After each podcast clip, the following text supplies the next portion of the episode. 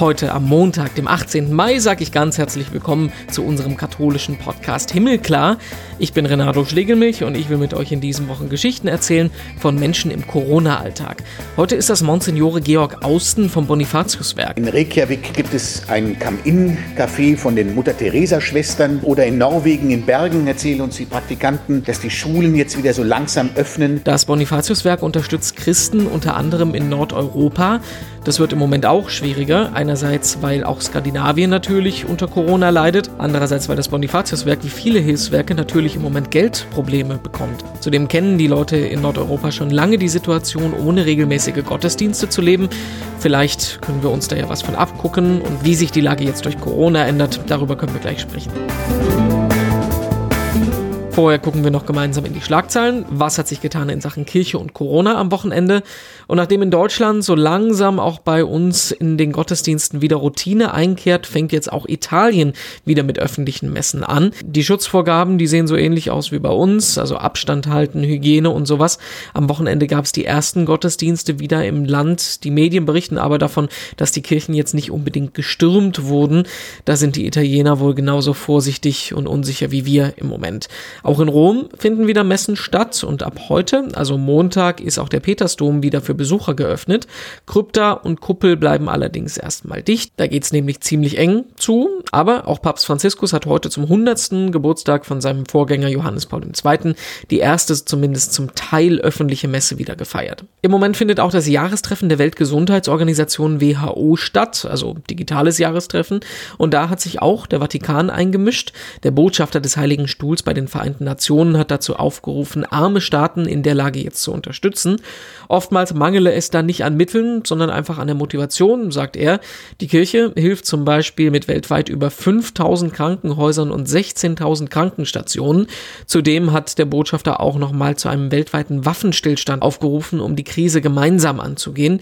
Das sind jetzt alles keine neuen Forderungen, der Papst hat das auch schon gefordert, aber trotzdem sollte das auch im Kontext der WHO nochmal gesagt sein. Gute Nachrichten, die kommen jetzt auch aus Israel. Israel. Selbst da sollen die Gotteshäuser der verschiedenen Religionen bald wieder aufmachen. Das schlägt zumindest der Nationale Sicherheitsrat vor. Für jede Kirche, Synagoge und Moschee soll es dann einen Corona-Beauftragten geben, der guckt, dass der Abstand und die Hygiene eingehalten wird. Gebetsbücher und alle anderen Materialien soll sich dann jeder von zu Hause mitbringen. Und die Meldung ist insofern interessant, da Israel besonders vorsichtig ist mit den Lockerungen und auch eines der ersten Länder war, das die Grenzen nach außen dicht gemacht hat. Wann dieser Öffnungsplan aber jetzt umgesetzt wird, das ist allerdings noch offen. Am Wochenende wurde ja nach monatelangem Hin und Her jetzt endlich die neue Regierung vereidigt und auch die muss erstmal zustimmen, bevor die Gotteshäuser dann wieder aufmachen können.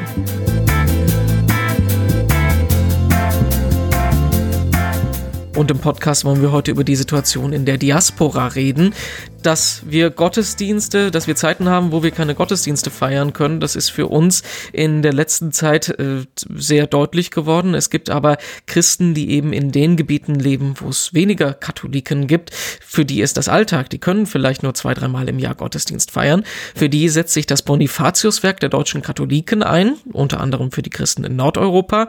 Und mit denen können wir auch darüber sprechen, was das denn jetzt eigentlich für die Arbeit von einem Hilfswerk bedeutet, jetzt in der Corona-Zeit zu leben. Wir sprechen mit Monsignore Georg Austen darüber in Paderborn. Grüß Gott, schönen guten Tag. Ja, grüß Gott. Wie äh, geht's Ihnen erstmal persönlich? Wie ist es in Paderborn? Also mir persönlich geht es Gott sei Dank gesundheitlich gut. In Paderborn scheint die Sonne. Aber hm. man merkt schon, dass die Umstände, die mich bewegen, aber auch die Mitarbeiterschaft bei uns, wie äh, die ganze Welt in Paderborn und darüber hinaus, sehr bedrückend ist und natürlich auch sehr herausfordernd. Wie wir eben merken, wie so ein kleiner Virus die Fragilität, äh, wie fragil unsere Wohlstandsgesellschaft ist und wie sich doch der Alltag von heute auf morgen langsam aber sicher immer mehr zerstört wird. Es gibt ja im Prinzip zwei große Themengebiete, die wir besprechen können. Das eine ist, äh, wie sieht die Arbeit von einem Hilfswerk aus, wenn es jetzt zum Beispiel keine Kollekten im Gottesdienst mehr gibt oder äh, nicht im großen Rahmen. Und das andere ist ja die Frage, wie geht es den Christen, die für die es schon immer nicht selbstverständlich war, Gottesdienst zu feiern. Sie kümmern sich um die Christen zum Beispiel in Ostdeutschland, in Nordeuropa habe ich erwähnt. Wie sieht denn äh, bei denen das gottesdienstliche Leben aus, wenn es nicht selbstverständlich ist, dass da jeden Sonntag ein Priester kommt? Also wir erleben natürlich, wenn Sie beispielsweise in die Regionen der ostdeutschen Diözesen äh, schauen, wo es äh, ungefähr drei bis sieben Prozent Katholiken gibt, also die einer katholischen Kirche angehören, aber der größte Teil eben keiner Kirchengemeinschaft angehört als Christen. Oder in Nordeuropa gehören der katholischen Kirche zwischen ein und drei Prozent an. Äh, wenn es um die Feier der Eucharistie geht, sind es Menschen dort auch mehr gewohnt in Nordeuropa, dass man nicht eben jeden Sonntag die Eucharistie feiern kann. Man ist dort auch mehr gewohnt, und das ist die Herausforderung, in einer Vereinzelung, das heißt ja die Aspora zu sein, den Glauben zu leben und eben auch dem Glauben ein, ein gewisses Ritual, eine Struktur zu geben. Für mich persönlich im Gebetsleben, äh, aber auch andere Kontakte zu suchen, gerade auf digitalem Wege. Aber es zeigt auch, wie wichtig es ist, sich auch von Face to Face zu sehen, auch wenn es mehrere tausend Kilometer manchmal sein können, wenn es um die Firmenvorbereitung beispielsweise geht. Aber es spielt eben auch eine Rolle, dass vor Ort gebetet wird und gerade die äh, traditionellen Gebetsformen, Andachten wie Rosenkranzgebete, wie auch Wortgottesdienste spielen dort eine wichtige Rolle, aber eben oft in sehr kleinen Zahlen und da merkt man, dass der Einzelne eben auch zählt. Und das spüren wir vielleicht in, in Gebieten, jetzt auch hier in unseren Regionen, wo in einer Zeit keine öffentlichen Gottesdienste mehr möglich gewesen sind, dass man eben auch versucht hat, Hausgottesdienste zu feiern oder am Bildschirm den Gottesdienst in der Art und Weise mitzufeiern. Schwierig, so merke ich und habe ich auch gemerkt, ist es, wenn es um Feiern geht, die mich eben persönlich betreffen sei es, wenn es eine Beerdigung, wenn es um Trauer geht, wo es sehr schwer ist, Abschied zu nehmen oder in sehr kleinem Rahmen. Oder was eben sehr bedrückend auch für viele ist, und das merken wir auch im Hilfswerk, dass momentan eben alle Erstkommunion feiern, auf denen sich die Gemeinden vorbereitet, aber vor allen Dingen die Kinder auch gefreut haben und die Familien oder alles, was die Firmenfeiern angeht, alles verschoben werden musste. Und dass auch das kirchliche Leben zum Schutz der Menschen eine ganz andere Form erfährt im Moment und wo sich vieles neu sortiert und auch vieles neu auch bilden wird. Und manche sagen ja auch, ist diese Form, die wir dort erleben, die leeren Kirchen, die man jetzt in den Zeiten vor Augen hatte, vielleicht so schon mal eine, ein Bild, wie es uns auch in Zukunft als Christen geht, noch mehr in eine Minderheitensituation zu kommen, die Form der Entkirchlichung oder der Entchristlichung, ob das dem noch mal einen Vorschub leistet oder ob wir eben sagen, ja, es schweißt uns auch mehr in Solidarität zusammen, wo wir nochmal neu auch in die Tiefe des Glaubens schauen. Welche Antworten gibt uns der Glaube? Wo können wir uns auch solidarisch zur Seite stehen? Das sind alles Momente, die man im Moment parallel erlebt. Heißt es denn, dass die Menschen meinetwegen in Nordeuropa jetzt besser vorbereitet gewesen sind auf so eine Zeit mit Corona und ohne selbstverständliche Gottesdienste, als wir es hier gewesen sind? Nein, das ist genauso überraschend und ich habe gestern noch mit äh, Verantwortlichen in Finnland gesprochen. Ich habe vor einigen Tagen mit dem Kardinal in Stockholm gesprochen, wo ja auch so langsam wieder öffentliche Gottesdienste mehr mit möglich werden, was die Leute vielleicht eher gewohnt waren, äh, dass man dort auch schon über weite Distanzen, äh, aber auch über Möglichkeiten der Begegnungen mit dem Einzelnen auch keine großen Gemeinschaften gesehen hat, dass das vielleicht ähm, eine Form war, die man mehr in, im Ausdruck, aber auch in der Praxis gewohnt war. Aber all das andere, das Bedrückende, das Herausfordernde, wo Kirche auch erlebbar wird und auch mitträgt, das ist genauso wie bei uns auch.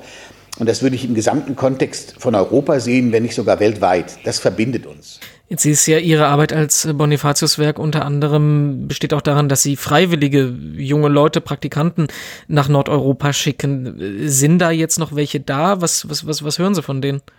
Wir sind sehr, sehr gut mit denen in Verbindung. Und wir hatten ja jetzt gerade noch mit dem Beginn der Corona-Pandemie die äh, Nord nordische Bischofskonferenz zu Gast hier in Paderborn in einem Austausch. Die ersten konnten schon nicht mehr kommen, die ersten mussten wieder gehen. Wir hatten auch die Mentoren der Praktikanten hier zu Gast. Aus Estland und Lettland sind die Praktikanten zurückgekommen und alle anderen unserer Praktikanten sind in ihren Einsatzstellen geblieben in Nordeuropa in sehr guten Kontakt, auch in einer sehr persönlichen, verantworteten Entscheidung, die miteinander besprochen wurde. Und sie erleben natürlich auch die Situation in den Ländern, sei es in Island, in Finnland, in Schweden, mit und versuchen auch dort eben das zu tun, was sie können, unter veränderten Bedingungen. Aber es geht ihnen sehr gut. Wir sind auch mit ihnen in guten Kontakt und sie geben auch an uns Meldungen weiter, wie es ihnen geht, aber die sind alle noch im Einsatz. Was heißt so unter veränderten Bedingungen? Also was erzählen die aus dem Alltag da? Also zum Beispiel, dass es auch keine öffentlichen Gottesdienste gibt oder Leute, die im Gästehaus in Vadstena sind, dass sie dort nicht mit in den Einsatz kommen oder in Reykjavik erzählen sie uns, dort gibt es ein Come-In-Café von den Mutter-Teresa-Schwestern, eben auch Bedürftigen zu helfen, ihnen Essen zukommen zu lassen, äh, also auch auf die Situation zu reagieren. Wie kann man dort auch karitativ handeln? Wie kann man helfen? Und das sind nochmal andere Möglichkeiten. Oder in Norwegen, in Bergen erzählen uns die Praktikanten, dass die Schulen jetzt wieder so langsam öffnen, dass man dort dann auch wieder in den Schulen mitarbeiten kann. Also sehr unterschiedliche Situationen, was Möglichkeiten nach vorne zu gehen, aber eben auch zu reagieren, wo die Kirche auch helfen kann und pastoral den Menschen zur Seite steht. Schauen wir mal auf die andere Seite der Geschichte, äh, wie es Ihnen als Hilfswerk geht. Sie sind, äh, Ihre offizielle Bezeichnung ist ja Bonifatiuswerk der deutschen Katholiken, was bedeutet, dass Sie quasi das einzige Hilfswerk in Deutschland sind, das nicht von den Bischöfen, sondern von den äh, Katholiken selber getragen sind, was aber auch äh, da, was, woran man auch merkt, äh, dass Sie Ihre Finanzierung ja nur aus den äh, Kollekten zum Beispiel am Diaspora-Sonntag oder zum Beispiel an dem, was die Erstkommunionkinder sammeln, jetzt bei den ausgefallenen ausgefallenen Erstkommunion feiern bekommen. Wie sieht das denn für Sie als Hilfswerk aus? Wie, wie, wie schlagen Sie sich gerade? Ja, das stimmt, was Sie sagen. Aber ich würde nicht zuerst aufs Geld schauen, äh, obwohl wir nur dank der Spender und Spenderinnen helfen können, äh, dass Projekte durchgeführt werden können. Für uns war der, die erste Reaktion auch, wie können wir jetzt, wenn Erstkommenfeiern oder Firmenfeiern ausfallen oder die Gottesdienste in anderen Formen an den Sonntagen gefeiert werden. Wie können wir die Menschen verbinden und wie können wir auch Hilfsmittel äh, sehr innovativ äh, über verschiedenste Formen auch der Medien weitergeben? Wie können wir die Leute stärken? Wie können wir sie unterstützen? Wir haben ganz, ganz viel auch Leute angerufen, unsere Spender, um einfach ein Zeichen der Verbindung auch zu setzen mit sehr, sehr positiven Rückmeldungen und das ist eben für uns das eine, wie können wir dort auch weiterhin den bewilligten Projekten zur Seite stehen, wo ja auch vieles wegbricht oder gerade auch in der Corona-Pandemie neue pastorale Formen, die in dieser Zeit notwendig sind, auch hier in Deutschland unterstützen sei es, dass ein Gottesdienst auf einem Flugfeld gefeiert werden kann oder wo Kinder im Homeschooling sind, wie können die auch finanziell unterstützt werden in Projekten oder wo Notwendigkeiten in einzelnen Projekten auch auftauchen. Äh, pastorale Hilfestellung geben zu können?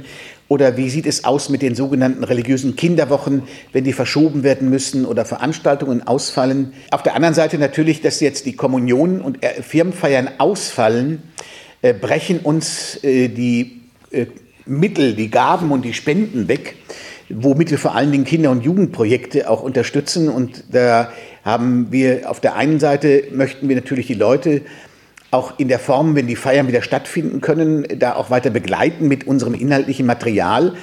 Aber wir bitten auch darum, dass wirklich äh, dann, wenn die Feiern durchgeführt werden, auch die Solidarität gezeigt wird, das mit zu unterstützen. Denn ein Hilfswerk kann auch nur, auch nur mit den Mitteln helfen, äh, die uns zur Verfügung gestellt werden für die Projekte. Genauso am Diaspora-Sonntag, wenn es äh, um die Kollektenmöglichkeiten geht. Wir wissen nicht, in welcher Form und mit wie vielen Leuten kann in der Zeit dann auch Gottesdienst gefeiert werden.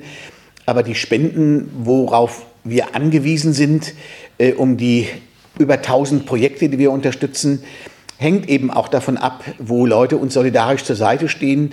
Und wir haben auf der einen Seite den Leuten gesagt, wir unterstützen, stehen euch zur Seite, was die bewilligten Projekte angeht. Und bei all den anderen Dingen können wir nur auf Sicht fahren und hoffen, ja, dass dem Hilfswerk auch die Möglichkeit gegeben wird, zu helfen durch Spenden und Unterstützung. Und da haben wir eben Gott sei Dank auch äh, sehr verbindende und verbindliche Menschen, die uns auch zur Seite stehen und wissen, was an Guten damit geschieht. Die Projektarbeit haben Sie ja angesprochen, über 1000 Projekte sind das, die Sie machen. Ähm, kann man die denn überhaupt weiter durchführen, wenn die Menschen gar nicht mehr so wirklich Kontakt zueinander haben können? Aber es gibt ja viele Projekte, wo es darum geht, dass Menschen Kontakte auch haben. Ich denke zum Beispiel an die sogenannten Bonni-Busse. Das sind ja Busse, die wir unterstützen, die zur Verfügung stehen. Über 600 fahren davon in, in Deutschland, die gerade Menschen auch besuchen, die jetzt auch nochmal zum Transport von Schutzkleidung gebraucht werden oder die Gemeinden auch zum Gottesdienst fahren können oder zusammenbringen können. Das ist ja jetzt auch schon wieder möglich. Da sind sehr viele Helfer auch mit im, Ein im Einsatz. Oder ich denke auch an ein Projekt beispielsweise, das Jugendhaus Clubhaus am Trauerberg in Brandenburg, wo eine Notbetreuung angeboten wird, deren Kinder derzeit aufgrund ihrer Arbeit im Krankenhaus, in Praxen, Lebensmittelgeschäften auch eine Betreuung brauchen. Oder ich denke an Stralsund, dort gibt es das Projekt der Lazarusdienste, die Telefonhotlines anbieten für Menschen, die isoliert sind oder sich einsam fühlen, gleich für welche Person, die sich auch meldet. Also da sind schon sehr viele Dinge, die auch derzeit passieren. Aber es gibt manche Dinge, die eben auch dann verschoben werden. Ähm, und eine Reihe von äh, Unterstützungsmöglichkeiten, auch was Bauprojekte von Klöstern oder anderen Dingen, das läuft natürlich auch weiter. Und diese Aussage haben wir auch getroffen für die Leute. Alles, was bewilligt ist, werden wir natürlich auch unterstützen und dann eben hoffentlich wieder in, in bessere Zeiten gehen. Aber jetzt geht es erstmal darum, auch mit unserer Mitarbeiterschaft, mit unseren Spenden, mit den Verantwortungsgremien und einer Transparenz auf Sichtweite zu fahren und versuchen eben wie alle anderen auch durch die Krise zu kommen. Also eine wirklich herausfordernde Situation ist das. Äh, ich will Sie trotzdem zum Abschluss fragen, das ist eine Frage, die jeder in dem Gespräch beantworten muss. Was bringt Ihnen Hoffnung in der aktuellen Zeit? Also mir bringt Hoffnung, wenn ich Menschen begegne, die mit allen Fragen und Sorgen aber auch spüren lassen, dass sie aus der Zuversicht des Glaubens leben und die trotzdem aus, manchmal auch aus ihrer eigenen Sorge um ihre Gesundheit den Blick für andere behalten und mit anpacken. Also wo man merkt, äh, ich gucke nicht nur auf mich, ich gucke auch auf andere und ich helfe mit und gehe den Weg auch weiter mit und wir können gemeinsam äh, auch sehen, wo können wir Zuversicht stiften, solidarisch handeln, aber auch miteinander den Weg gehen, der jetzt notwendig ist. Ja, und zum Schluss vom Podcast wollen wir immer noch ein digitales Seelsorgeprojekt vorstellen. Und heute ist das der Soundcloud-Kanal der monastischen Gemeinschaft von Jerusalem, genauer gesagt der Gemeinschaft der Kirche Groß St. Martin in Köln. Die Gemeinschaften von Jerusalem, die gibt's weltweit als Gruppen von Ordensbrüdern, Schwestern, aber auch von Laien. Was die aber alle verbindet, ist, dass ihnen die Musik und der Gesang in der Liturgie ganz wichtig ist. In die Kirche gehen wird ja im Moment wieder möglich, aber das Singen als Gemeinschaft, das dürfen wir ja immer noch nicht. Und deshalb stellen die Schwestern von Groß St. Martin ihre Gottesdienste und auch die gesungenen Stundengebete alle als Audio ins Internet. Kann man sich dann ganz einfach über die Soundcloud-App streamen oder abonnieren. Und da sind alleine vom Wochenende jetzt so viele Sachen hochgeladen, dass ich das gar nicht alles nachgucken konnte. Wem also die Musik im Gottesdienst ein bisschen fehlt, schaut einfach mal vorbei auf Soundcloud, sucht dann nach Groß St. Martin Köln und dann findet ihr das alles direkt. Uns findet ihr auch überall, wo es Podcasts gibt, auch auf unserer Homepage himmelklar.de, auf Facebook und Instagram als Himmelklar Podcast, auf Twitter als Himmelklar-Pod unter dem Hashtag Himmelklar könnt ihr mit uns kommunizieren und mich findet ihr überall als Renato Joachim, wenn ihr Fragen, Ideen oder Kritik habt. Danke geht übrigens heute an Pater Maurus aus der Benediktinerabtei Königsmünster. Der hat sich unseren Podcast oder genauer gesagt unsere Kernfrage Was bringt euch Hoffnung zum Anlass genommen und versucht in seinem Impuls zum Evangelium am Sonntag genau darauf zu antworten und zwar mit einem Blick in die Bibel.